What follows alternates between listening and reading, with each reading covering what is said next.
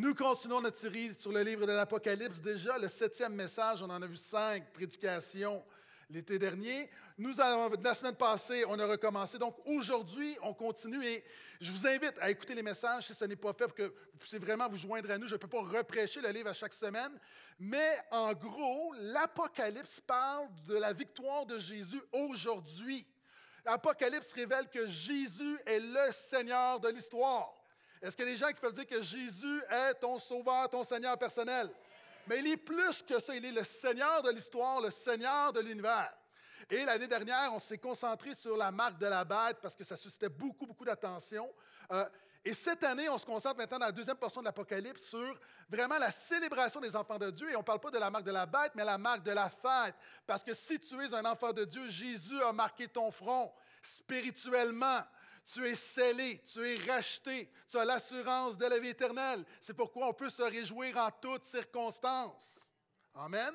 Donc, et on voit la marque de la fête, c'est un peu comme dans les, festivals ou dans les événements où on va marquer ta main, puis tu es content parce que tu peux rentrer.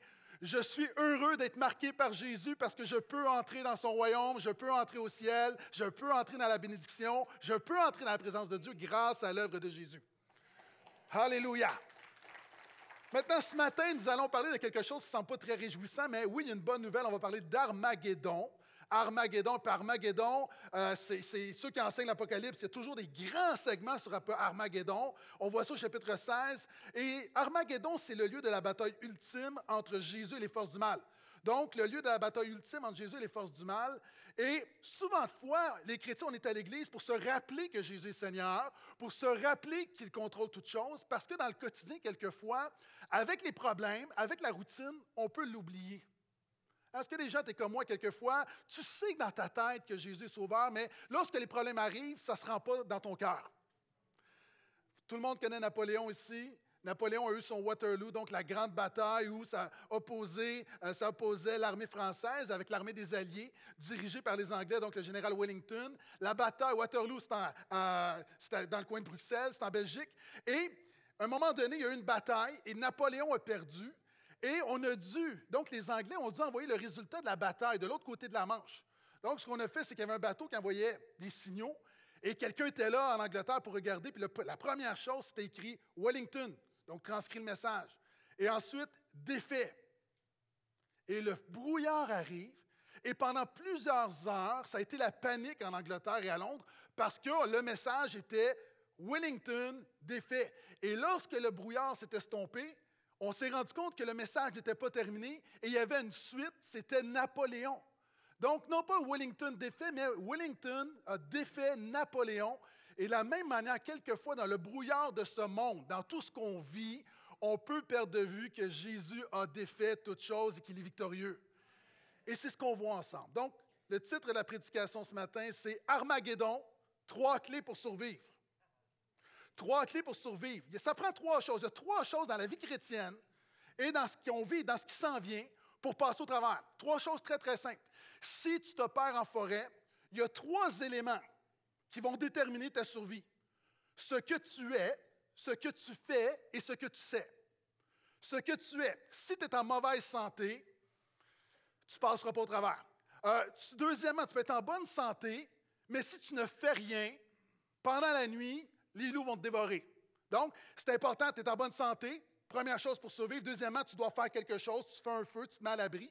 Mais c'est pas tout. Si tu es perdu et personne ne te retrouve pendant plusieurs jours, ce que tu sais est déterminant. Est-ce que tu sais comment survivre? Est-ce que tu sais comment chasser? Est-ce que tu sais comment faire un feu? Est-ce que tu sais comment pêcher? Donc, non seulement ce que tu es, ce que tu fais, mais ce que tu sais. Et dans le monde spirituel, ce qui est déterminant, premièrement, c'est ce que tu es, ce que tu fais et ce que tu sais. Donc, si vous êtes là, est-ce que je peux entendre encore un Amen? Donc, sans plus tarder, Apocalypse 15. On continue. La semaine dernière, on a vu le chapitre 14, donc. Apocalypse 15, versets 1 à 2. Donc, si vous y êtes dans vos Bibles, dites Amen. Et l'apôtre Jean continue. Puis je vis dans le ciel un autre signe, grand et admirable, sept anges. Donc, on a vu dans la Bible, dans l'Apocalypse 7, c'est toujours la totalité. Donc, sept anges, la, totalité des anges. Donc, sept anges qui tenaient sept plaies les dernières, car c'est par elles que s'accomplit la colère de Dieu. Et je vis comme une mer de cristal mêlée de feu, et les vainqueurs de la bête, de son image et du chiffre de son nom, debout sur la mer de cristal, ils tiennent les harpes de Dieu. Premièrement, on voit la première chose, et alors qu'on se dirige vers Armageddon, euh, c'est pas ce que tu fais. Ce qu'on voit, ce que la parole de Dieu enseigne, c'est ce qui est fondamental, premièrement, c'est qu'est-ce que tu es? Est-ce que tu es un enfant de Dieu ou pas? Est-ce que tu es un disciple de Jésus ou pas? Est-ce que spirituellement tu es un vainqueur ou pas? Et la première chose qu'on voit, il y a une vision céleste. La vision céleste, c'est la perspective divine sur l'histoire. Vous savez, nous ici, on regarde, on lit les journaux, on regarde la télévision, les bulletins télévisés, puis on regarde le monde, puis on dit, ça va donc bien mal dans le monde. Il y a du monde qui trouve que ça va super bien présentement. Ah, puis on est là, puis quelquefois, ça peut être un peu décourageant, mais Apocalypse nous appelle à voir les choses, non pas comme les hommes les voient, mais comme Dieu les voit. Et Dieu ne voit pas le monde de la même manière que tu le vois. Dieu ne voit pas même tes problèmes de la même manière que toi tu les vois. Dieu ne voit pas les gens autour de toi de la même manière que toi tu les vois. Et on a vu dans l'Apocalypse qu'il y avait des séquences. On a vu premièrement les sept sceaux. Il y avait ensuite les sept trompettes. Puis on va voir maintenant les sept coupes. Puis on a vu, en fait, c'est la totalité de l'œuvre de Dieu, ce que Dieu fait dans le monde, dans l'histoire. Et on avait vu le sceau, par exemple, c'est lorsque tu, tu, dans un livre, tu brises le sceau, c'est le déclenchement de quelque chose. Et on a vu que la Bible enseigne que pour le retour de Jésus, il y a des signes. Hein, Jésus a dit, voici, il y aura de faux prophètes, il y aura de faux évangiles, il y aura des persécutions, il y aura des famines, il y aura des catastrophes, il y aura des virus, il y aura aussi. Et il y a des signes, et on a vu ensuite les trompettes. Les trompettes, c'est que derrière ces signes, il y a des causes spirituelles.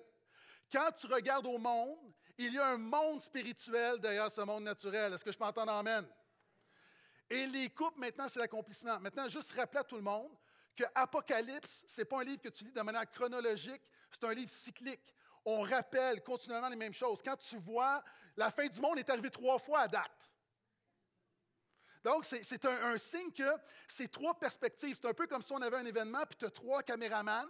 De la même manière, les trompettes, le son et les coupes nous donnent trois perspectives de ce que Dieu fait dans le monde. Et ce qu'on va voir maintenant, alors qu'on voit les plaies, c'est les coupes, on voit que ultimement, il y a le jugement de Dieu sur la terre. C'est des mots qu'on n'aime pas employer, mais quand tu comprends le pourquoi du comment, puis la raison, puis la grâce, tout à coup, ça fait du sens. On va y revenir. Donc, quand on voit, on voit ici qu'il y a différents éléments qui prennent place, et les sept plaies, c'est une image que dans l'Exode, lorsque Dieu a délivré son peuple, il a délivré son peuple comment? En jugeant l'oppresseur, en jugeant Pharaon, et il y a eu les dix d'Égypte. Et ici, on voit, c'est comme un, les dix d'Égypte préparent, sont un type de ce que Dieu fait. Maintenant, quand on parle de jugement de Dieu, souvent on imagine encore une fois un Dieu méchant, un Dieu. En fait, le jugement de Dieu, tu sais, c'est quoi? C'est simplement Dieu qui retire sa main tranquillement de notre monde. On voit souvent comme Dieu qui prend plaisir à. En fait, ce monde-là a été créé par Dieu, puis pour qu'il marche, il faut qu'il soit géré par Dieu. Et c'est Dieu qui retire sa main. C'est pourquoi le chrétien, moi, ma prière continuellement, c'est Seigneur, ne retire pas ta main de ma vie. Parce que lorsque la main de Dieu est sur ta vie, tu es béni. Donc, ce qu'on voit ici, en fait, c'est un monde qui rejette Dieu, qui ne veut rien savoir de Dieu. Puis Dieu dit, je vais vous donner ce que vous voulez. Je vais me retirer. Le problème, c'est que c'est lui qui conduit la voiture. S'il lâche le volant, on va crasher. Et c'est ce qu'Apocalypse dit. Ce monde, tôt ou tard, va crasher. Pourquoi? Parce que ce monde ne veut pas de Jésus comme conducteur, mais Jésus est le seul conducteur de la voiture. Donc, quand on voit le jugement et l'Apocalypse, c'est simplement Dieu qui retire sa main. Puis pour nous, les chrétiens, on, dit Amen parce que notre Dieu contrôle, mais en même temps, c'est un peu paniquant parce qu'on est poigné dans la voiture. En Dieu retire sa main du volant, mais on est là. On est là. Et c'est pourquoi la Bible dit que Dieu nous a scellés. Parce qu'alors qu'on vit ce que tout le monde vit, il y a une protection surnaturelle sur le peuple de Dieu. Donc, ici, on a une perspective, on voit, l'apôtre Jean, il voit ce qui prend place. 2022, mes amis, regarde en 2022 ce qu'on vit. D'accord? je lisais dans ce matin qu'on annonce une huitième vague de pandémie. Moi, je pensais qu'on avait fini à deux vagues. Hein? L'inflation, la récession, la, la stagflation, la guerre en Ukraine, la crise climatique, des canicules partout. Là, il a la variole du singe. Autre affaire. Regardez 2022, là. C'est simplement Dieu qui retire sa main. Mais nous, on est, encore une fois, pardonnez-moi le québécisme, mais on est pogné là-dedans. Et Apocalypse donne un espoir au peuple de Dieu qui, qui, est dans ce monde qui rejette Dieu. On aime Jésus, mais ce monde qui rejette Dieu, puis il y a toutes sortes de choses. Puis ce que tu vois, pour ça qu'aujourd'hui, les chrétiens qui font ça, tu ne peux pas t'alarmer. Tu ne peux pas être pessimiste parce, que tu comprends que ça fait partie du plan de Dieu parce que ce monde a rejeté Dieu. Puis quand on est basculé, on est bousculé, chamboulé, on doit trouver un point fixe, on doit regarder à la seule chose qui ne change pas, Jésus qui est le même hier, aujourd'hui, éternellement.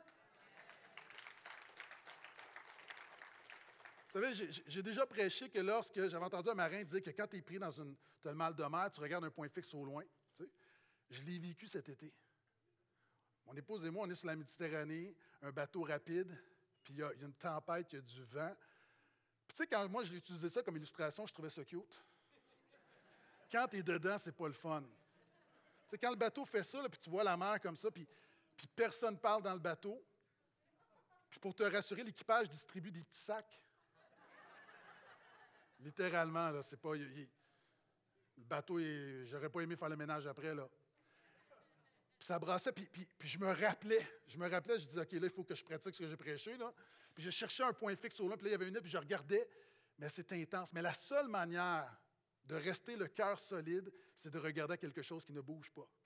Encore en 2022, la seule manière pour le croyant de garder un cœur solide et ferme, c'est regarder quelque chose qui ne bouge pas, c'est Jésus. Et c'est le but de l'Apocalypse. Puis, dans cette perspective, on voit qu'il y a une mer de cristal, puis on voit les vainqueurs de la bête sur la mer. Pourquoi? OK, je te rappelle que la mer dans la Bible, c'est le, symbole du chaos. Dans Apocalypse 13, la bête, elle sort de quoi? Une soucoupe volante? Hein? Elle sort de quoi? De naudis? D'une...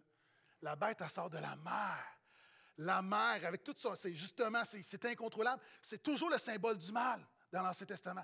Et là, tu vois une mer qui est calme, une mer qui est vaincue. La mer qui est le domaine de la bête. Donc, l'image, c'est que, encore une fois, c'est vaincu. Puis là, tu te dis, mais comment ça se fait? Si c'est une image du mal, qu'est-ce que ça fait au ciel? OK. Est-ce qu'il y a des chasseurs ici? Levez la main. On ne vous jugera pas, levez la main. Je sais qu'il y en a, là. Moi, j'ai des amis chasseurs. Puis tu arrives chez eux, puis ils ont, une tête, ils ont un tableau de chasse, une tête, il y a un orignal. Tu arrives, une tête d'orignal. Tu sais, est-ce que quelqu'un dit, ouh, approche-toi pas trop proche, ça va te faire mordre? Non, c'est un tableau de chasse. C'est-à-dire, c'est un, trophée de chasse. OK, on peut être en décor. C'est un trophée de chasse. La mer qui est là au ciel, c'est le trophée de chasse de Jésus qui a vaincu la bête, la mort, le péché. Et c'est pour ça que c'est une bonne nouvelle, parce que Jésus l'a vaincu, puis nous, on est dessus, c'est-à-dire les enfants de Dieu, Jean a la vision que dans tout ce chaos sur la terre, il voit des gens qui ont une position céleste et qui sont les vainqueurs de la bête. Mon ami, est-ce que Jésus est dans ta vie? Si Jésus est dans ta vie, tu as vaincu la bête. Là, quelqu'un va dire, mais pasteur Gaétan, ça fait comme tu l'as dit l'année passée, tu répètes à chaque message, tu répètes encore. Oui, je veux que tu comprennes. Tu as vaincu la bête. Tu as vaincu ce monde. Comment tu l'as vaincu? Comment est-ce qu'on l'a vaincu? Quand la Bible dit qu'ils sont vainqueurs de la bête, c'est que Jésus nous a rendus vainqueurs de la puissance de l'ennemi. Le diable est puissant, mais au nom de Jésus, il n'a pas d'emprise sur toi. Puis là, ça parle de la marque de son nom. J'ai prêché déjà là-dessus. Donc, non seulement nous sommes protégés de la puissance, mais de ses fausses croyances. Pourquoi? Parce que par la nouvelle naissance, nous comprenons que ce livre est la parole de Dieu et on ne se laisse pas entraîner à tout vent de doctrine et d'idéologie. Donc, nous sommes vainqueurs de la puissance de la base de ses croyances et de son influence. Donc, la vie chrétienne, mon ami, souvent, nous, on pense que la vie chrétienne, d'abord, c'est qu'est-ce que je dois faire? Puis tu m'entends là? Et puis là, il y a des gens qui vont voir ça sur Internet, survivre à l'Armageddon. OK, OK, est-ce que je fais une boîte de survie avec de la nourriture, puis je m'en vais dans le bois? Puis la réalité, c'est que tu dois comprendre que la vie chrétienne, avant de faire, c'est toujours être. C'est ce que tu es. C'est pour ça la, la Bible commence en disant voici ce qu'on voit ceux qui ont vaincu la bête. Il y a des gens ici, peut-être que tu reviens à Jésus, peut-être que tu nous visites, puis tu te poses la question c'est quoi la vie chrétienne? Puis souvent, on voit la vie chrétienne comme aller à l'église, comme prier, comme lire la Bible, comme faire des affaires. C'est important, mais ce n'est pas la chose la plus déterminante. La première chose, c'est ce que tu es. Est-ce que Jésus t'a rendu vainqueur? Hein, j'ai déjà raconté que quand la Bible dit que nous sommes plus que vainqueurs, comment les chrétiens peuvent être plus que vainqueurs? C'est simple. C'est comme le boxeur qui, qui, va se battre pour un combat du monde, puis qui a une bourse d'un million de dollars. Il va se battre, il a la victoire, a la bourse d'un million de dollars, revient, puis donne le chèque à son épouse. Son épouse est plus que vainqueur. Pourquoi? Elle a les bénéfices de la victoire sans avoir lutté pour la victoire. Nous sommes plus que vainqueurs parce qu'on a les bénéfices de la croix de Jésus sans avoir lutté à la croix. Jésus est le victorieux qui nous rend victorieux. Et pourquoi nous sommes victorieux sur la bête, sur le diable, sur le dragon, sur le péché, sur les épreuves, sur la mort? Parce que nous sommes plus que vainqueurs en Jésus. Donc, mon ami, si tu n'as pas cette conviction, avant de faire plein d'affaires, la première chose, c'est ce que tu es. Tu as besoin de Jésus. Et pour tout le monde maintenant ici, comment survivre à l'Armageddon? Le peuple de Dieu, qu'est-ce qu'il a dans sa main à la fin du verset 2? C'est ta Bible, regarde. Ils tiennent quoi? Une épée? Une carabine? Une trousse de survie? Une pancarte avec un slogan politique? Un téléphone pour publier sur Facebook? Leur téléphone pour faire des recherches sur YouTube? Qu'est-ce qu'ils ont dans leurs mains? Des harpes. Alléluia. Il y a des gens qui nous visitent, et qui est bizarre ce gars-là. Comment des harpes, ça peut être victorieux dans Armageddon? Regarde, versets 3 et 4. Pourquoi ils ont des harpes? Ils chantent le cantique de Moïse, le serviteur de Dieu, et le cantique de l'agneau. Et voici ce cantique. Hein, c'est quoi le cantique qu'on entend au ciel? Qu'est-ce qu'ils chantent? Est-ce qu'ils chantent quand l'Esprit de Dieu habite en moi, je danse comme David? Est-ce qu'ils chantent euh, Remplis-moi, bénis-moi, touche-moi, fortifie-moi, moi, moi, moi, moi, moi, moi? Puis je comprends, on a des chants comme ça, puis je comprends là, qu'on. Mais quand tu regardes la louange au ciel, hein, qu'est-ce qu'ils chantent? Lai, lai, lai, lai, lai, lai. Non, Tes œuvres sont grandes et admirables, Seigneur Dieu Tout-Puissant. Tes voix sont justes et véritables, Roi des nations. Seigneur, qui ne craindrait et ne glorifierait ton nom? Car seul tu es saint et toutes les nations viendront et se prosterneront devant toi parce que ta justice a été manifestée. On voit l'image des chrétiens, ce que Dieu dit, voici ce qu'un chrétien devrait faire. Ils adorent. Donc, mon ami, est-ce qu'il y a des chrétiens ici? Hein, puis j'espère avoir été clair. Pas du monde qui va à l'église. Pas du monde, j'ai fait la prière de repentance en 77. Non, c'est pas ça que je te demande. Est-ce que vraiment Jésus est Seigneur de ta vie? Est-ce qu'il est au centre de ta vie? Est-ce qu'il y a un avant et après? Est-ce qu'il y a le fruit de la nouvelle naissance? Est-ce qu'il y a le fruit de l'esprit dans ta vie? Est-ce que tu as un amour pour Jésus? Est-ce que Jésus est ton trésor? Est-ce que Jésus est ta vie? C'est ça que je te pose comme question. C'est le cas, qu'est-ce que tu fais? Je ne sais pas, mais la Bible dit voici les vrais de vrais, les real de real. Qu'est-ce qu'ils font? Ils adorent Dieu, ce sont des adorateurs. Puis là, il y a du monde, je sais que tu m'écoutes, tu dis ah, Et que tu es naïf, pasteur Gaétan. Dans le monde complexe d'aujourd'hui, le chrétien ne peut pas juste chanter des chansons. Vous savez, ce n'est pas juste chanter des chansons, je parle d'adorer ton Dieu. Puis souvent, les chrétiens, des gens qui pensent que ah, c'est pas assez d'adorer Dieu. En fait, non seulement c'est assez, c'est la chose la plus importante que tu peux faire dans ta vie pour avoir la victoire. Vous savez, on voit ici dans ce un Maguédon arrive, puis il y a toutes sortes de choses qui se passent, mais on prend la peine de dire que voici ce que fait le peuple de Dieu. Le peuple de, le peuple de Dieu, il est vainqueur de la bête, c'est ce qu'il est, mais qu'est-ce qu'il fait? Il est adorateur, il adore Dieu. Pourquoi c'est important? Une de mes histoires préférées dans l'Ancien Testament, c'est le roi Josaphat. De ça dans 2 Chroniques 20, si ma mémoire est exacte.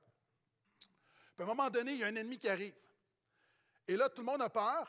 Puis là, Dieu va dire, OK? Ce n'est pas votre combat, mais c'est mon combat. Et qu'est-ce que le roi va faire? Le roi va préparer les adorateurs, puis le peuple va commencer à chanter, simplement chanter. Et par la louange, Dieu va se manifester, ils vont avoir la victoire. Donc, c'est pourquoi l'adoration, c'est puissant. Il y a des gens ici, tu as besoin d'arrêter de faire un paquet d'affaires et de te mettre sur tes genoux et d'adorer Dieu et de laisser Dieu combattre pour toi. Parce a des choses, mon ami, ce n'est pas ton combat. Ce qui se passe dans le monde, ce n'est pas notre combat, c'est le combat de Dieu. Il y a des choses ici, ce que ton mari vit, ce que ta femme vit, ce que tes enfants vivent, ce n'est pas ton combat. Tu as besoin d'adorer Dieu et Dieu combattra pour toi. Dans ta vie, il y a des choses que tu ne peux pas combattre. Tu as besoin de laisser Jésus combattre pour toi. Mais le chrétien n'est pas passif, inactif. Pourquoi? Nous nous mettons en adoration pour le Dieu qui combat pour nous. Tu peux retrouver sur, sur YouTube en 2012, 2012, 2013. C'est arrivé un événement dans un, combat de boxe. Puis il y, a, un boxeur qui, comme on dit en hébreu, a, mangé une volée. Là. Comment est-ce qu'on peut dire ça? Comme ça, puis vraiment, ça allait pas bien, il est en train de perdre. Puis là, à un moment donné, tu vas avoir quelque chose de particulier. Donc, il est en train d'encaisser les coups. Puis à un moment donné, tu vois une madame sauter sur le ring avec son chapeau et sa sacoche pour sauter sur l'autre boxeur. La maman vient défendre son petit gars. Madame, tu peux pas faire ça. Tu n'as pas le droit. Puis le principe, c'est que, Madame, je, comprends, là, mais ça, ça, fait mal à une mère de voir son. Mais ce n'est pas ton combat. Il y a des gens ici, tu as besoin de réaliser qu'encore une fois, ce qui se passe, ce n'est pas ton combat. Et regarde le peuple de Dieu, qu'est-ce qu'ils font? Ils chantent le cantique de Moïse et le cantique de l'agneau. Pourquoi? Parce qu'il n'y a pas l'Ancien Nouveau Testament, c'est que Jésus accomplit Moïse. Le Nouveau Testament accomplit l'Ancien Testament. Puis c'est pour ça que quand on voit dans l'Ancien Testament, c'est l'image, c'est que, tu vois ça dans Exode 15, lorsque Dieu a jugé l'Égypte pour amener la libération de son peuple, le peuple est sorti, il est arrivé devant la mer Rouge, Pharaon a changé d'idée, est parti à sa suite, et là, le peuple était coincé en sandwich entre, je sais que tu connais l'histoire, je le fais pour ceux qui ne la connaissent pas, entre Pharaon et la mer Rouge. Et finalement, Dieu a ouvert la mer Rouge, le peuple est passé à sec, les Égyptiens ont suivi, et Dieu a refermé et englouti les Égyptiens. Et ce que la parole de Dieu déclare, puis Paul va le dire que c'est ça, c'est une image de l'œuvre de Jésus. Alors que l'enfant courait derrière toi, alors que le péché courait derrière toi, alors que la mort est derrière toi, alors que le diable est derrière toi, par la croix de Jésus, il a englouti l'ennemi. Et ce qu'on voit ici, c'est pour ça que le peuple de Dieu chante le cantique de Moïse, le cantique de l'agneau. Parce que la plus grande des traversées, c'est celle que Jésus nous donne de faire. C'est ce que Paul va dire dans Corinthiens 10, Et lorsqu'on voit prendre place, quand tu regardes ce qu'il chante, une des choses que j'aime, quand tu étudies l'Apocalypse, tu te rends compte que les cantiques au ciel sont centrés sur deux choses la nature de Dieu et l'œuvre de Jésus. On a beaucoup, beaucoup, on parle beaucoup au portail de Christocentrique, puis il y a beaucoup de nos chants de louanges, même si on été une bénédiction, même s'ils nous font du bien, même si on est nostalgique, si on est honnête, beaucoup de nos chants de louanges étaient aussi centrés sur nous, sur voici Dieu, fais-moi quelque chose quand tu regardes dans l'Ancien Testament, quand tu regardes, excusez-moi, dans l'Ancien Testament, parce que oui, ce cantique-là vient dans l'Ancien Testament, mais dans, dans, l'Apocalypse, c'est toujours des chants qui vont célébrer qui Dieu est et ce que Jésus a fait. Puis regarde, à toi, alors, dans les temps où, encore une fois, on vit toutes sortes de choses, ça va continuer. Puis même au-delà du monde, dans nos vies, je vais te prophétiser quelque chose, là, on devrait tous mourir. Jésus revient bientôt, on devrait tous mourir. Puis malheureusement, puis je le dis avec compassion, hein, je le dis parce que, vous savez, quand, tu as une assurance de Jésus, tu regardes les choses, puis il y a des choses qui, tu n'as pas peur, tu n'as pas peur de la mort, tu n'as pas peur de... Mais je vais vous dire une autre chose, c'est qu'on va tous mourir, puis il n'y a pas beaucoup de monde ici qui vont, on va mourir de notre belle mort dans notre sommeil à 138 ans. Donc, il y a des gens tués, éprouvés, puis 100% des gens qui sont ici, nous allons être éprouvés. Il y a des gens ici, tu es avec ton épouse, tu as ta famille, puis à un moment donné, il va juste en rester un. Donc, c'est important dans les temps de se préparer, de préparer notre âme, parce que quand ça, ça arrive, il est trop tard pour te préparer, parce que ça te frappe de plein fouet. C'est pour ça que tu passes ta vie. C'est pour ça qu'il y a des gens, ça fait des années que tu es ici à chaque dimanche matin. À chaque dimanche matin, ensemble, on prépare notre âme. On prépare notre âme pour la vie, mais pour l'éternité. Puis une des manières de préparer ton âme, c'est de développer justement d'être un adorateur. Et regarde ce que tu dois chanter. Le peuple de Dieu chante Tes œuvres sont grandes et admirables. La louange, c'est cette capacité de nous faire sortir. Vous savez, euh, c'est mon opinion personnelle, je ne veux pas être négatif, mais je réalise, plus que j'avance, je réalise dans, vous savez, le quotidien, là, le quotidien, la vie, tout ça, les réseaux sociaux, Netflix, ce que tu entends, TV, les gens autour, c'est souvent, là, cette culture attire notre attention sur ce qui est petit et méprisable. La louange a la capacité de détourner tes regards du petit, méprisable et de l'éphémère pour l'emmener sur le grand, l'admirable et l'éternel. C'est la fonction de la louange.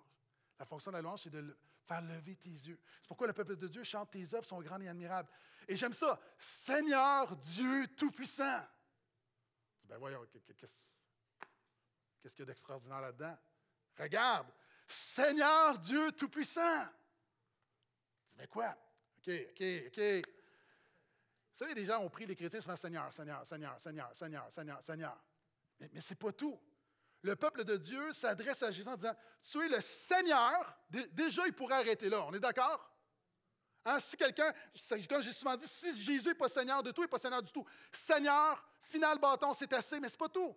Tu es le Seigneur, Dieu, tout-puissant. OK? Seulement Seigneur, ça fait la job. Seulement Dieu, ça fait la job. Seulement Tout-Puissant, ça fait la job. Mais non, le peuple de Dieu accumule et rajoute des couches. Pourquoi? Exemple. Tu sais, quand, quand, on peinture à la maison, tu essaies de, de cacher l'ancienne couleur, ça ne fonctionne pas, qu'est-ce que tu fais? Tu mets une autre couche. Puis ça ne marche pas, tu fais quoi? Tu mets une autre couche. Vous savez, il y a des problèmes dans nos vies qui sont tellement présents qu'on a besoin de mettre trois couches d'adoration. De se rappeler que Jésus est non seulement Seigneur, il est Dieu, tout-puissant. C'est ça qui cache tes problèmes. C'est ça qui, fait en sorte que tes yeux sont sur Jésus. Ah, puis quand je dis cache, évidemment, ce n'est pas les nier. Mais c'est que ce que tu vas voir avant toutes tes difficultés, c'est que tu vas voir que Jésus est en contrôle. Puis regarde, tes voix sont justes et véritables. Pourquoi il chante ça? Parce que je pense qu'une des choses que le diable chuchote le plus souvent aux oreilles des chrétiens, c'est que le christianisme est injuste et faux. Est-ce que la vie chrétienne, est-ce que c'est un. Est-ce que, comment ça se fait? C'est pas tout le monde qui va être sauvé. Est-ce que Dieu est vraiment juste? Est-ce que, par alors qu'on entend toutes sortes de, visions du monde, puis là, tu te retrouves minoritaire? Est-ce que c'est vrai? La louange a la capacité de te faire douter de tes doutes. Combien de fois dans la louange où ton cœur est, ton cœur est chamboulé, puis lorsque tu arrives dans la louange, tout à coup, ça s'apaise. Pourquoi? N'est pas parce que quelqu'un a pesé sur un, le fa dièse sur le piano. Là. Est-ce qu'il y a un fa dièse sur le piano? J'ai l'air de connaître. J'ai aucune idée si ça existe, mais j'imagine que ça existe. Pourquoi non? C'est parce que spirituellement, tu déclares la vérité la parole de Dieu. Puis dit roi des nations, et qu'on a besoin de l'entendre. Ah, moi, moi, moi j'aime la politique, je suis très politisé. Mais sais-tu quoi? Quand je regarde au, Legault, au Trudeau, au Biden, au Macron, au Poutine de ce monde, je me dis qu'ils sont tous redevables au Big Boss, Jésus-Christ. Il est le roi des nations. Le roi des nations. C'est pour ça que le chrétien est capable de respirer par le nez avec ce qui prend place au niveau politique, au niveau gouvernemental, parce que tu sais que Jésus est le roi des nations. Hein? Seul tu es saint. Seul tu es saint.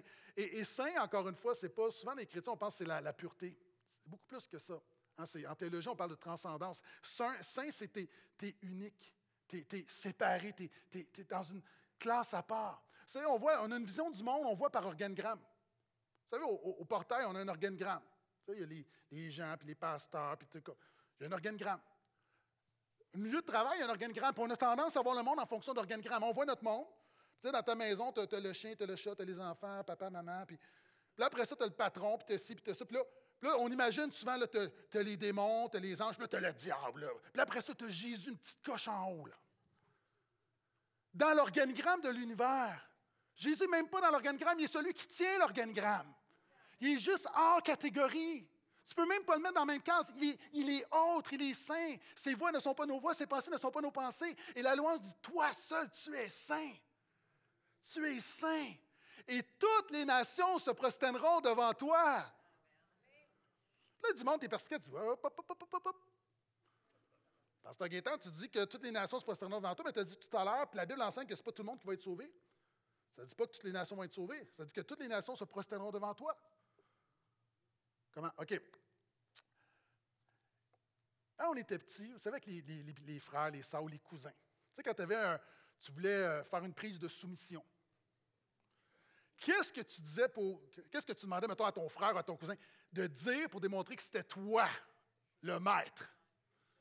Chute. Mais moi, moi, nous autres, on avait comme un petit quelque chose de plus humiliant encore. Dis pardon, mon oncle. Est-ce a des gens, est-ce que c'est c'est juste ma famille dysfonctionnelle en dit pardon mon oncle? Tu sais, c'était pas de cœur, pardon mon oncle. C'est comme, il était contraint. Les nations qui vont se prosterner et qui vont déclarer que Jésus, gloire à Jésus. C'est un genre de pardon, mon oncle. C'est devant le rayonnement de sa sainteté, de sa gloire. Ils n'auront pas le choix de dire gloire à ton nom. Mais ce ne sera pas de cœur. Les chrétiens, alors que tout genou fléchira, toute bouche confessera. La différence, tout le monde va le faire. La différence, c'est que moi, je vais le faire volontairement, puis je vais le déclarer volontairement de tout mon cœur.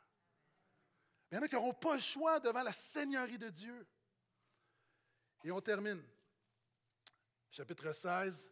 Donc, Armageddon, trois clés pour survivre. Ce que tu es. Mon ami, est-ce que tu es vainqueur de la bête? Est-ce que tu es vainqueur de ce monde? Est-ce que Jésus t'a rendu vainqueur du péché? Est-ce que Jésus te rend vainqueur de la mort? Ce que tu fais, est-ce que tu es un adorateur? Est-ce que tu es dans l'adoration? Est-ce que tu as une haute vision de Dieu? Est-ce que tu vis sous la souveraineté de Dieu? La troisième chose qui fait la différence, c'est ce que tu sais. 16.1. J'ai entendu une voix forte qui venait du sanctuaire et qui disait aux anges, Allez, versez sur la terre les sept coupes de la fureur de Dieu. Donc la totalité de la fureur du jugement de Dieu. Et là, on voit qu'après les, après les sauts, après les, trompettes, les coupes, c'est l'accomplissement. Là, là, on arrive vraiment, vraiment vers la fin de la fin. Et il y a sept, sept châtiments. Je vais me concentrer sur les quatre derniers parce que je vais aller à l'essentiel. Puis ça culmine avec Armageddon, puis je vais me concentrer là-dessus en terminant. Donc, verset 8. Le quatrième versa sa coupe sur le soleil, lui fut donné de brûler les hommes par le feu. Et les hommes furent brûlés par une chaleur torride. Écoute bien, ils blasphémèrent le nom de Dieu qui a l'autorité sur ses plaies. Ils ne se repentirent pas pour lui rendre gloire. Ils ne se repentirent pas. Peu importe ce qui se passe dans le monde, la majorité ne se repent pas, ne réalise pas qu'il y a un Dieu. Le cinquième versa sa coupe sur la trône de la bête. Son royaume fut obscurci. Les hommes se mordaient la langue de douleur, ils blasphémèrent le Dieu du ciel encore une fois. Tu vois, après avoir parlé des adorateurs, il y a les blasphémateurs. Es soit un ou l'autre. Donc, à cause de leur douleur et de leur ulcère, mais ne se repentirent pas de leurs œuvres. Le sixième versa sa coupe sur le grand fleuve, l'Euphrate, et l'eau enterrée pour préparer la voie au roi qui vient de l'Orient. Je vis sortir de la gueule du dragon, de la gueule de la bête et de la, bouche du faux prophète trois esprits impurs semblables à des grenouilles. Je vais t'expliquer ça dans quelques instants. Ce sont des esprits de démons qui opèrent des signes qui s'en vont vers les rois de toute la terre afin de les rassembler pour le combat du grand jour, de Dieu le Tout-Puissant.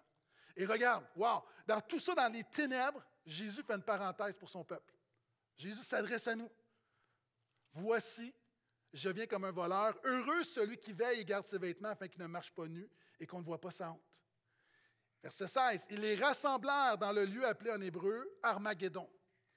Verset 17, le septième versait sa coupe dans l'air et sortit du sanctuaire une voix forte qui venait du trône. Il disait C'en est fait.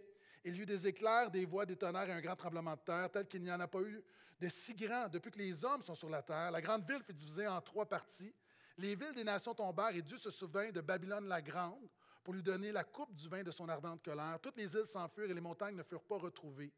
Une grosse grêle dont les grelons pesaient environ un talent, ça à peu près jusqu'à 100 livres tomba du ciel sur les hommes, et les hommes blasphémèrent Dieu à cause de la plaie de la grêle, parce que cette plaie était violente à l'extrême. Hein, c'est comme les dix plaies d'Égypte 2.0. OK. Pour survivre à l'Armageddon, la troisième chose, c'est ce que tu sais.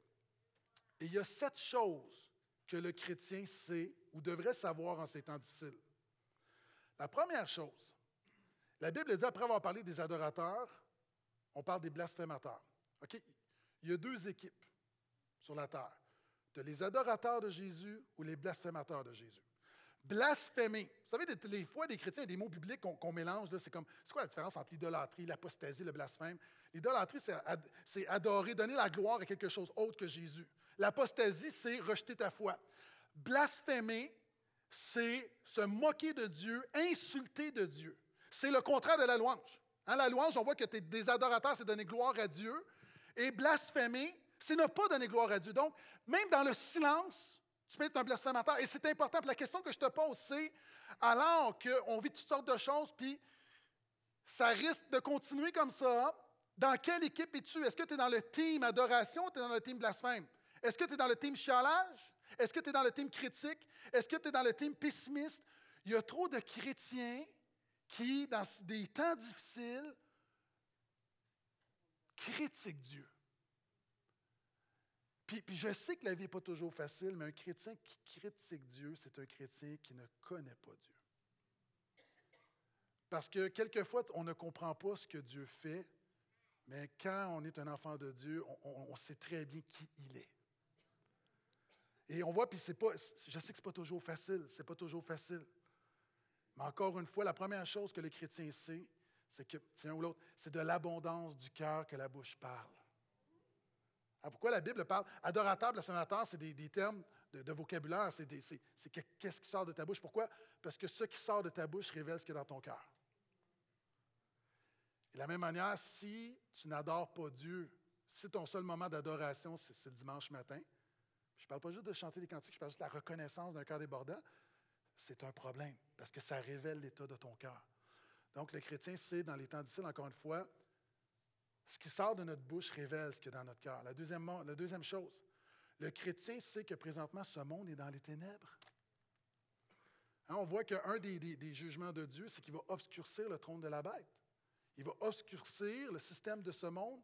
Il va obscurcir ce monde sans Jésus. C'est incroyable présentement comment ce monde est dans les ténèbres.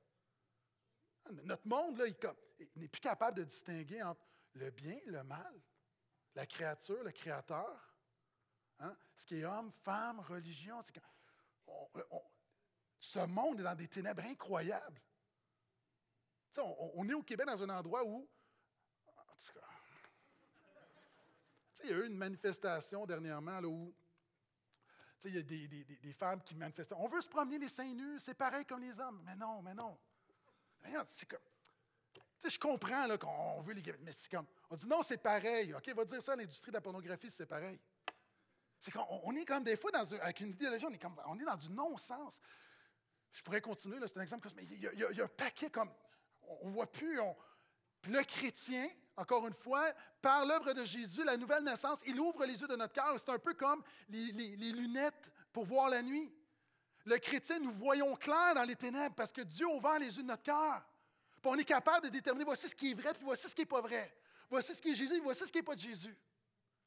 Donc, mais on n'est pas, encore une fois, le chrétien sait que ce monde est dans le ténèbre. Le chrétien dit que dans ces temps difficiles, en 2022, je déclare à nouveau que notre Dieu sait ce qu'il fait. Notre Dieu sait ce qu'il fait. Puis on voit, regarde ce qu'il fait. Il dit, il va tarir l'Euphrate pour ramener les rois des nations. Tu dois comprendre que Dieu, c'était une prophétie qui s'est accomplie dans l'histoire. En 539 avant Jésus-Christ, il y avait l'Empire, les maîtres du monde, c'était les Babyloniens. Et il y a quelqu'un que Dieu a suscité, des Perses, qui s'appelle Cyrus. Et Cyrus a pris possession de Babylone comment? En détournant l'Euphrate qui passait dans Babylone, et il a pu rentrer, et il a eu la victoire sans combattre.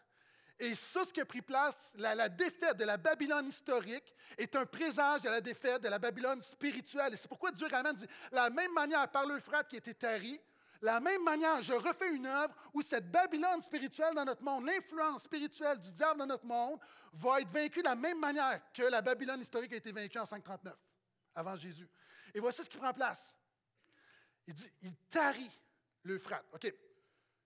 Tu dois comprendre que pour le peuple de Dieu en Israël, l'Euphrate, à l'est, c'était une frontière naturelle. C'est un cours d'eau naturel qui, préservait les ennemis de passer. Puis là, notre Dieu décide de dire Hey, moi, je vais l'enlever, cette barrière-là. Mais il me semble que ce n'est pas une bonne stratégie. Ah, c'est comme militairement, mais semble, moi, je dirais à Dieu Laisse le fleuve là. Mais notre Dieu sait ce qu'il fait. Pourquoi? Il enlève une barrière naturelle pour ramener les armées, pour avoir une plus grande victoire encore. Je vais revenir sur cette victoire. Je vais juste te dire que il y a des gens, des fois, tu as l'impression, pourquoi Dieu a permis telle affaire? Ça allait bien. Pourquoi Dieu a enlevé telle chose, telle bénédiction, telle protection? Présentement, l'Église en Occident, on est en train d'enlever des barrières de protection. Puis on peut se dire, ben, hey, pourquoi Dieu, tu fais ça? C'était Seigneur, comment ça se fait que tu. comment ça se fait qu'on ne peut même pas prêcher la parole de Dieu? Des, on, on, nous demande de pas lire des passages de Romains qu'on nous interdit de lire. Il y a comme, comme, mais Seigneur, comment ça se fait? Dieu sait ce qu'il fait et tout concourt au bien de ceux qui aiment Dieu. Dieu est parfaitement sage. Et alors que tu ne sais pas ce que Dieu fait dans ta vie, puis je vais te dire très humblement, je ne sais pas ce que Dieu fait. Quelquefois, je regarde la vie des gens et je dis, je ne sais pas ce que Jésus est en train de faire, mais je sais que Jésus sait ce qu'il fait. Je sais. Donc, le chrétien sait que Dieu sait ce qu'il fait. Et le chrétien sait également, dans ces temps difficiles, que ça ne va pas aller en s'améliorant. J'aimerais te dire que ça va bien aller, puis te peindre un bel arc-en-ciel. Hein, ça ne va pas aller en s'améliorant. La Bible dit, ne dit pas que ça va se terminer sur un réveil, le festival de Jésus, puis on va le célébrer, puis on va se tenir par la main chantant Kumbaya. non. Regarde. Une des choses qui prend place dans la fin de la fin, là, on voit qu'il y a le dragon, il y a la bête, il y a les faux prophètes, il y a des grenouilles qui sortent de leur bouche. Une autre affaire, c'est quoi? Bien, le dragon, on a vu que c'est une image de Satan. La bête, c'est une image du monde. On a vu que le faux prophète, c'est tous les messages idolâtres contre, contre, Jésus, contre le salut qui est projeté. Puis les grenouilles, c'est un animal impur dans Lévitique. Donc, en fait, c'est ce qu'on nous dit, c'est qu'il va y avoir une intensification de l'influence démoniaque dans notre monde. Il va y avoir une intensification. Alors qu'on se dirige vers un Armageddon, tu vois, c'est quoi? Il y a une intensification. Et ce qu'on voit dans l'Apocalypse, c'est que Dieu est en contrôle. Nous sommes scellés, mais autour de toi, ça ne va pas aller en s'améliorant. Jésus revient. Jésus revient. Et c'est la cinquième chose que Jésus. C'est alors qu'on est là, puis le critique comme, ben voyons donc, les grenouilles, puis le dragon, puis, puis il dit, voici, je reviens bientôt. Alors qu'il y a des barrières qui sont enlevées, alors qu'il y a des attaques, alors que toutes sortes de choses, alors qu'il y a une influence, alors qu'on voit des choses comme incroyables, voyons donc, comment est-ce qu'on peut en arriver là? Jésus dit, ne paniquez pas, je reviens bientôt. Moi, je suis un pasteur à l'ancienne, je crois ce que la Bible dit. Puis Jésus dit, je reviens bientôt, mais moi, je crois qu'il revient bientôt. Hein, est-ce qu'il y a des chrétiens qui croient que Jésus revient bientôt? Jésus revient bientôt. Et, si, c'est qu'il y a quelqu'un qui te dit, ah, c'est pas une bonne nouvelle pour toi que Jésus revient bientôt. Le problème, c'est pas le retour de Jésus. Le problème, c'est que tu n'as pas fait la paix avec Dieu. Pour les chrétiens, c'est une bonne nouvelle, le retour de Jésus. Puis Jésus dit, je viens comme un voleur. là, comme quelqu'un va dire, ben, me semble c'est pas Jésus un voleur, puis c'est pas gentil, ça. Pourquoi un voleur? En fait, ce n'est pas négatif, c'est qu'il est en train de dire de la même manière qu'un voleur, quand le voleur va venir voler ta télévision, il t'envoie pas un courriel pour te dire Je vais venir vendredi soir à 11h27. Il ne t'avertit pas. Puis Jésus dit OK, je ne peux pas vous dire quand je reviens, mais je reviens bientôt. Tu dis Oui, mais ça fait 2000 ans que c'est bientôt. Oui, mais c'est justement, c'est que tu sois. Il dit Veillez, il faut que tu veilles. Il faut que tu veilles. Vous savez, moi, ma conviction, là, que Jésus peut revenir avant la fin de cette prédication. Non, vous riez, c'est vrai. Moi, ma conviction, je ne serais pas surpris. Tu sais, du monde, Jésus revient, comme, ben, voyons donc. Non, non moi, je ne suis pas surpris. Jésus peut revenir d'un instant à l'autre. Comme il peut revenir dans 100 ans. Mais moi, en tant que croyant, le, quand je crois que Jésus revient bientôt, je dois faire ce que Jésus dit. Il dit, ce heureux, celui qui veille et garde ses vêtements afin qu'il ne marche pas nu qu'on ne voit pas sa honte. Hein, les vêtements, dans, l'Apocalypse, c'est la, justification, c'est la bonne nouvelle de la grâce de Jésus. En fait, regarde, je te résume ça. Là.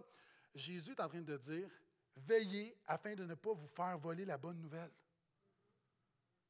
Il y a plein de chrétiens qui se font voler la bonne nouvelle de Jésus dans des temps difficiles.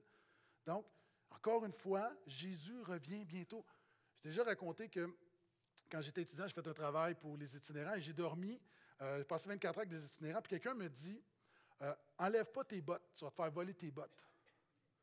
Donc, j'ai dormi toute la nuit avec mes bottes. Puis j'ai très mal dormi. À chaque fois que j'entendais un bruit, j'ouvrais mon oreille. Euh, j'ouvrais mes yeux, excusez-moi. Je suis bon en théologie, mais en anatomie, quelquefois, j'ai certaines lacunes. Euh, puis, j'étais là, puis, mais je veillais. Je veillais. pourquoi? Parce que je ne voulais pas me faire voler. Puis moi, là, continuellement, puis je vous le répète à chaque semaine, puis je peux être fatiguant avec ça. Quand tout a toujours rapport avec Jésus, la bonne nouvelle de la grâce de Jésus. Pourquoi? Parce qu'on ne veut pas se faire voler ça. C'est la seule chose qu'on a. Puis tu dis, mais comment qu'on peut se faire voler? Tu sais, une des stratégies des voleurs, c'est, tu sais quoi?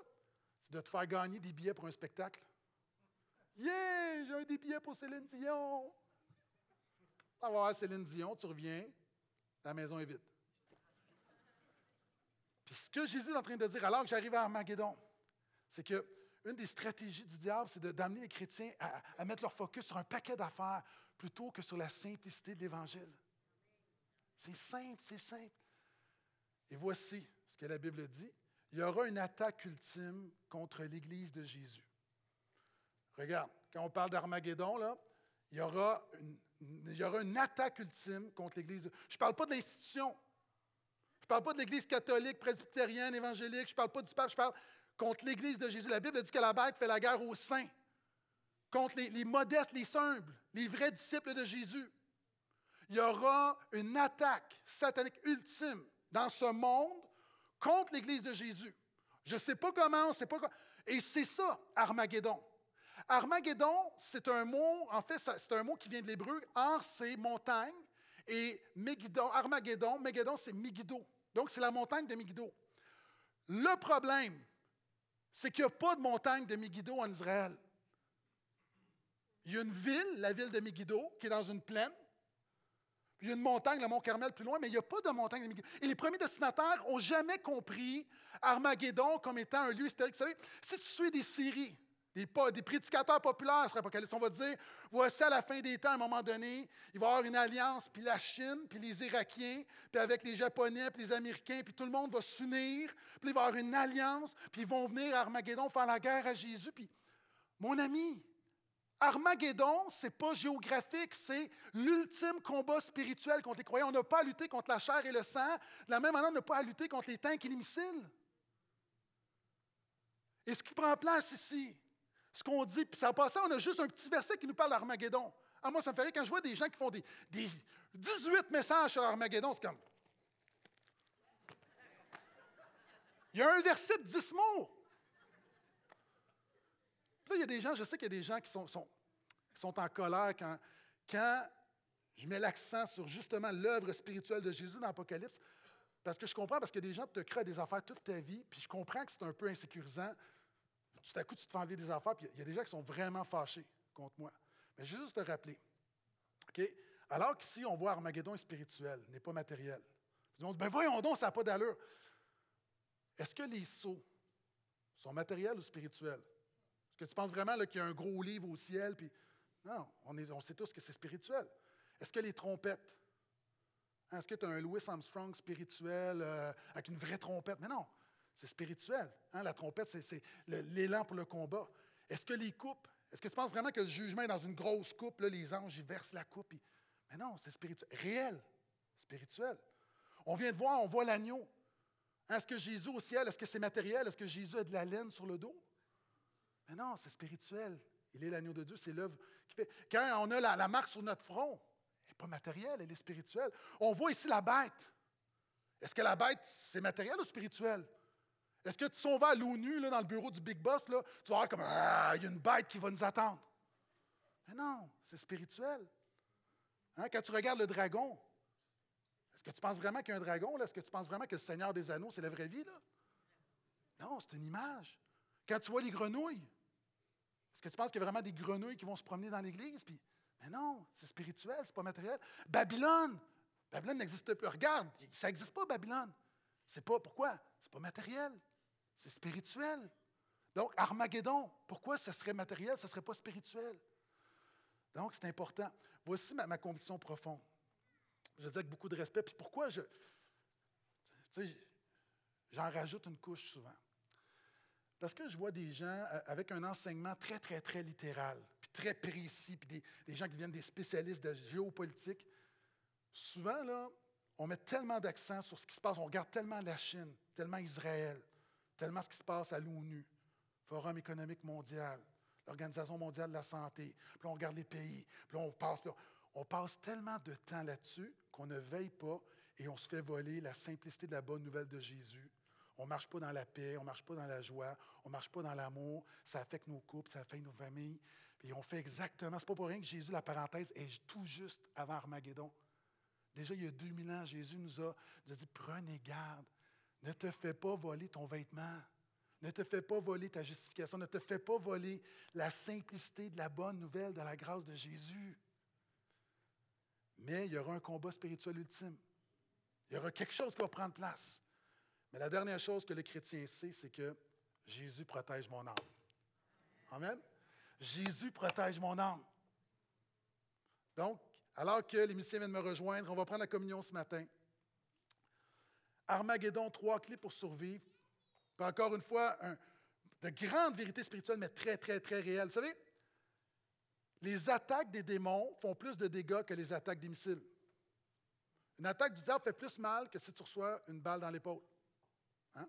La réalité, c'est que souvent de fois, les chrétiens, on pense que quand c'est concret, puis on peut mettre une image, on pense que ça, c'est la vraie affaire, mais la réalité, le plus grand ravage qui prend place est spirituel. Et c'est important de veiller, c'est important de comprendre, mais surtout d'avoir cette assurance que Jésus protège mon âme. Alors que tranquillement, on se dirige vers cet Armageddon, un champ de bataille historique où il y aura, il y aura quelque chose, une guerre spirituelle de grande envergure. Déjà qui est là, je crois qu'elle commence. La seule chose que je peux contrôler, c'est ce que je suis, ce que tu es, ce que tu fais et ce que tu sais. Et ce que je sais par-dessus toute chose, c'est que Jésus est mon Seigneur et nul ne peut me ravir de sa main. Amen. Donc, peu importe ce qui se passe, plusieurs chrétiens sont alarmés en lisant le journal. Sais-tu quoi? Quelquefois, il vaut la peine de fermer le journal et ouvrir la parole de Dieu. Amen. C'est la parole du Seigneur pour ce matin. Et quelle belle manière de continuer de prendre la communion. Hein? On annonce la mort du Seigneur jusqu'à ce qu'il vienne. Hein, annoncer sa mort, annoncer son pardon, annoncer sa grâce, annoncer sa protection. Et ce matin, on va prendre la communion. Et la communion, euh, permettez-moi de donner quelques consignes. Je vous rappelle que c'est une célébration de la croix de Jésus, mais c'est aussi un repas de famille. Hein, c'est pourquoi la Bible, euh, tu ne vois jamais la communion qui est prise seule dans ton salon. C'est toujours quelque chose de famille. C'est un repas de famille. Et c'est un moment aussi, la communion, non seulement on élève la croix de Jésus, mais c'est également un moment où on élève l'Église locale. Pas à cause de nous, mais parce que nous sommes la famille de Jésus. Hein, Jésus ne t'a pas sauvé pour que tu marches seul, t'a sauvé pour que tu aies des frères et des sœurs à côté de toi. Puis au portail, une des manières de manifester notre appartenance au peuple de Dieu, c'est en devenant membre. Et comme je le répète souvent, ce n'est pas membre du Costco, membre d'un gym, ou c'est membre dans le sens premier, le membre du corps de Christ. Nous sommes, nous sommes interdépendants. Être membre, c'est de dire, je réalise que j'ai besoin de toi, puis tu as besoin de moi.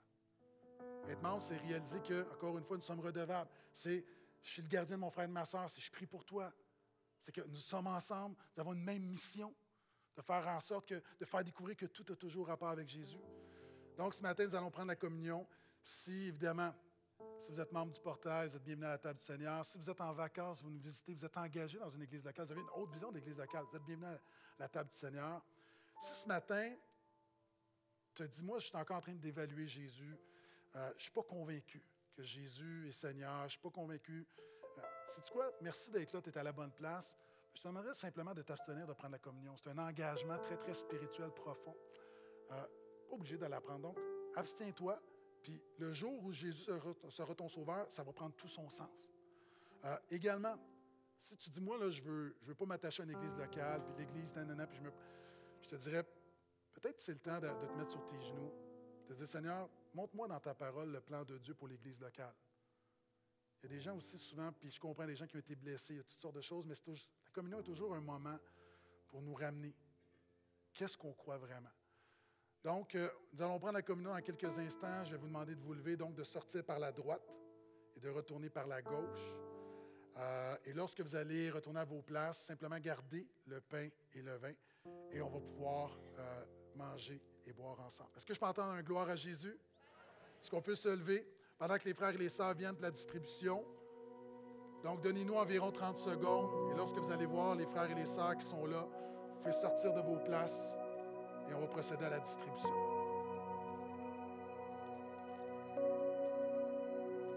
Voilà, louons Seigneur et venons chercher la communion.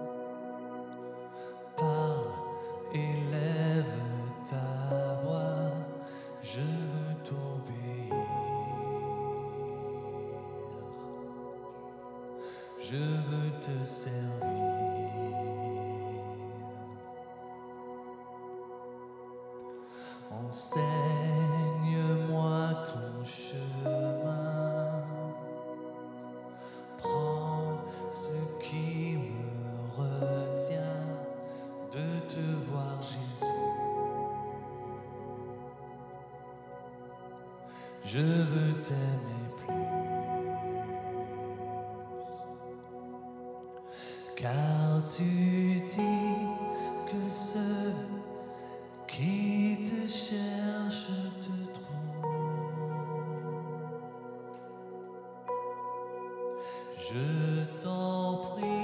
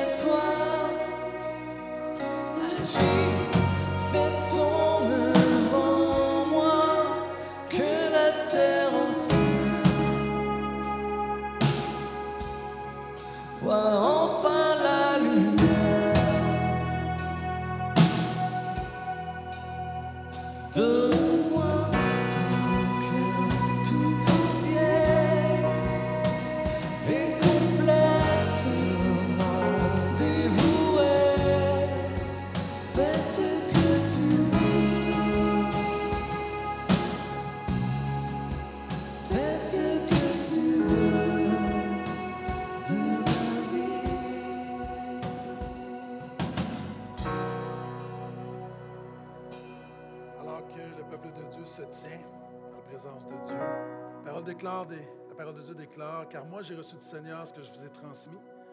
Le Seigneur Jésus, dans la nuit où il fut livré, prit du pain, et après avoir rendu grâce et le rompit, il dit, Ceci est mon corps qui est pour vous. Faites ceci en mémoire de moi. Je vous invite maintenant à manger à la gloire de Jésus.